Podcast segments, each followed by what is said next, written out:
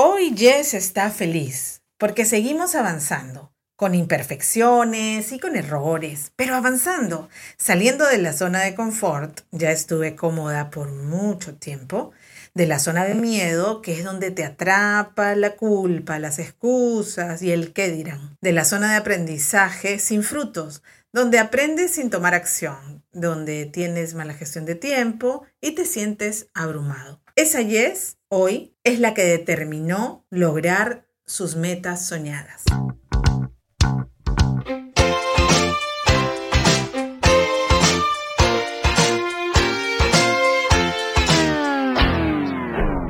Un cuarto para las cinco. Décadas.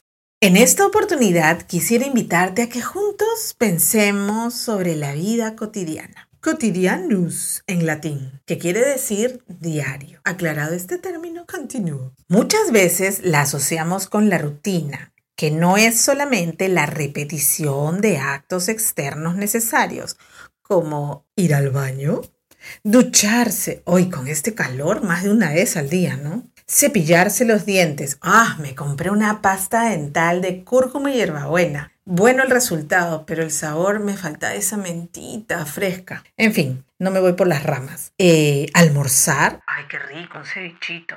Recién este año me he atrevido a probar nuevos sabores, ser un poco antipática con ese tema. Ir a comprar al mismo establecimiento, a veces por cercanía o por preferencia. Bueno, bueno, este conjunto de acciones son las que conforman nuestra vida rutinaria, que es parte de lo cotidiano. Pero la cotidianidad también tiene otros aspectos que son profundos y que no se repiten todos los días, como por ejemplo una buena conversación. A mí me encanta conversar. O algo nuevo que aprendiste, o alguna discusión, o un sinsabor. Estas vivencias no se repiten como la rutina de lavarse los dientes, sino que se enmarcan como experiencias únicas e irrepetibles. Cierro los ojos y me acuerdo de cuántos momentos únicos e irrepetibles he tenido a lo largo de estas cinco décadas.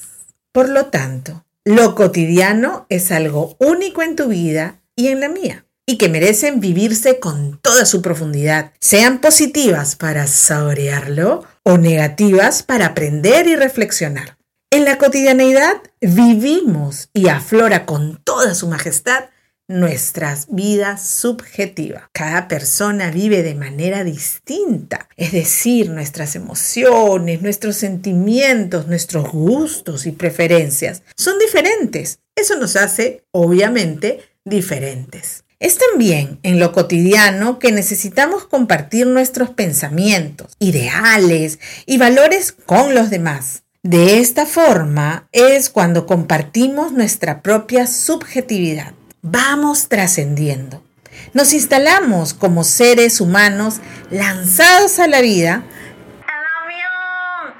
avión! Vivo por una zona donde transitan los aviones, ¿no? Entonces, como ahorita no pienso volver a grabar y quiero compartir con ustedes ese ruido aéreo que siempre interrumpe mi vida. Ya pasó.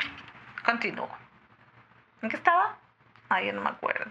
Bueno, allá, que tenemos que trascender. Entonces, nos instalamos como seres humanos lanzados en busca de un proyecto que nos ayude a vivir lo cotidiano. Ahí está, ese avión es cotidiano para mi vida, con mayor sentido de eternidad. No, no, no, no, no, me estoy confundiendo. Ese avión es rutinario en mi vida. Por ejemplo, ¿qué haremos al jubilarnos? porque no voy a esperar a jubilarme para recién decidir qué tengo que hacer. Eh, o si decido tener una mejor calidad de vida en mi envejecimiento, ¿qué es lo que voy a hacer hoy para enfrentarlo? Es a partir de nuestra vida cotidiana cómo vamos forjando nuestra identidad personal, lo que soy. Como decía el filósofo y ensayista español Ortega y Gasset, soy yo y mis circunstancias. Las circunstancias son el contexto que rodea mi vida cotidiana y debemos asumirlas en algunos casos con valor, en otras con felicidad y en otras con determinación. Es en esta etapa de nuestras vidas donde ya no queremos meter la pata. No más, no way. Todo este conjunto de aspiraciones, temores, esperanzas, sentimientos y emociones son los que confeccionan nuestra experiencia cotidiana, pero con muchos matices, como variadas intensidades. Tú decides. ¿Estás preparado? ¿Estás preparada para vivir tu propia cotidianidad con resolución, con alegría y esperanza? Yo sí. Espero que tú también. Gracias por tus comentarios, nos ayudan a mejorar. Gracias a mi equipo, son unos capos. ¡Uhú! Y gracias a Dios, nuestro Creador. Gracias por tu amor. Para hacer realidad este podcast, solo necesitamos dos cosas, ganas y colaboradores. Nosotros ponemos las ganas y te mostraremos a nuestros colaboradores. Si quieres ser uno de ellos, escríbanos a info arroba un cuarto para las cinco El episodio de hoy ha sido auspiciado por Detalles Gráficos, producción gráfica de alta calidad. Lo agendas, organizamos tu vida de manera personalizada y creativa.